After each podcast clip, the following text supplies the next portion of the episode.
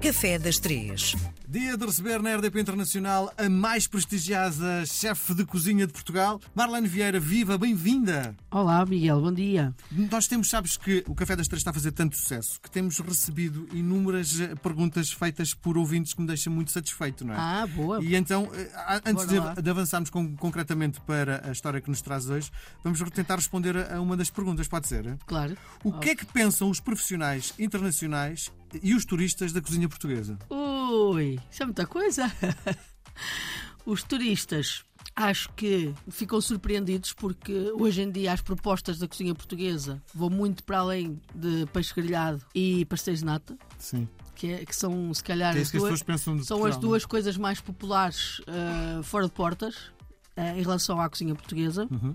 Hoje em dia, com vários chefes e cozinheiros a fazerem, a recuperarem a cozinha popular ou tradicional e com uma nova abordagem e a levá-la pronto para para os seus menus. E quando há uma história e que é contada ao cliente acerca da- daquela, da origem daquela, daquele prato ou daquela receita, há uma surpresa, não é? Para eles. E muitas vezes para muitos portugueses também. Portanto, não é só os estrangeiros, os turistas ou os chefes.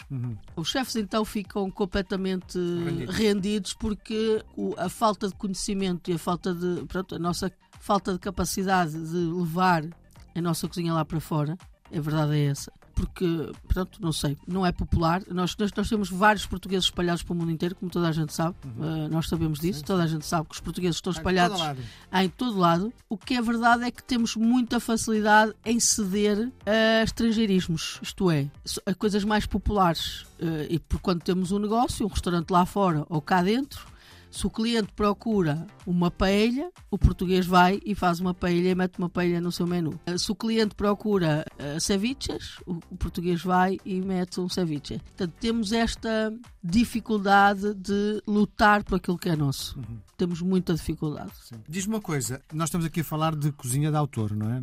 Não só. Há vários chefes e cozinheiros a, a trazerem o receituário português portanto, para os seus restaurantes. Portanto, às vezes misturam com outras coisas, outras vezes fazem genuinamente o prato eh, autêntico. Não é? Cozinha de autor são criação de novas receitas, de novos sabores, de conjugação de novos ingredientes.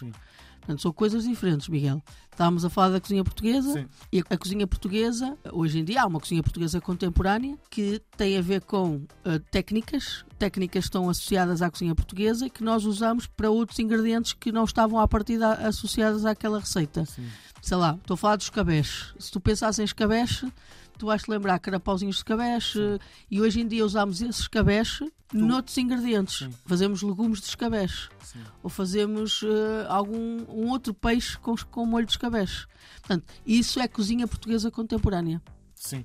Bom, as pessoas que procuram o teu restaurante, estamos a falar de gente que tem algum dinheiro, algum poder de compra, não é? Grande parte do turismo. Depende dos restaurantes. Sim. Uhum. Não, Eu tenho três. Sim. Uma Arlene.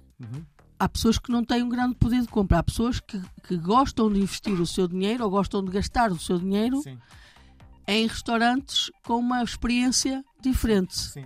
Eu- Não, não- não é isso que eu que eu quero chegar. Mas a maior parte das pessoas, sim, são pessoas que têm algum Sim. um poder económico Quando- Quando olhando aqui para a pergunta do, do nosso ouvinte, a pergunta que te faço é: e as tascas vêm também incluídas na forma eh, de os estrangeiros verem a nossa gastronomia? Com certeza.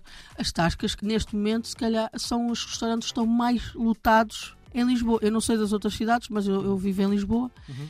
E o que eu posso dizer é que tu tentas ir a uma, uma tasca neste momento e não consegues, porque estão completamente lotadas. O que os estrangeiros adoram esse lado pitoresco. Pronto, é, acham interessante. Então, quando vêm cá há uma semana, reservam uma ou duas noites para conhecer essas tascas, Sim. que fazem parte da identidade Também. lisboeta e portuguesa, não é? Muito bem. E o que é que nos trazes hoje?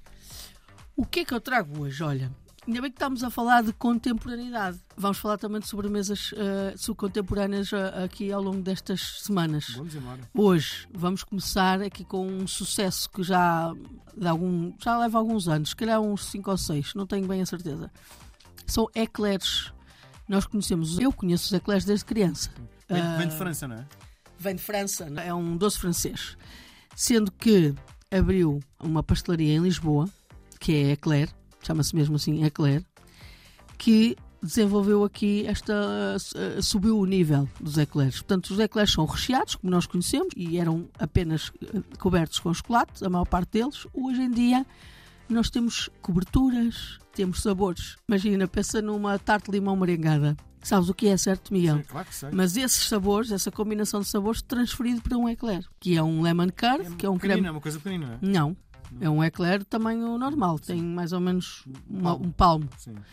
É, em que os sabores de clássicos que tu conheces, caramelo salgado e chocolate, são colocados dentro de um eclair com coberturas, com texturas totalmente diferentes. Ah, super interessante. Eu morava por cima desse eclair e conhecia de uma pastelaria internacional. Sabia, em França já havia este movimento de pegar em coisas muito, em sobremesas muito clássicas E dá-lhe um toque. e dar-lhes um upgrade ali uma nova ah, pronto uma nova abordagem àquele doce minimalista que continua a ser maravilhoso se pensares num num eclair que hoje em dia infelizmente nas nossas pastelarias tradicionais é feito com creme falso é o que eu chamo um creme falso um creme instantâneo feito à base de pós um creme instantâneo Devia ser com creme pasteleiro, é isso? Deveria ser com creme pasteleiro.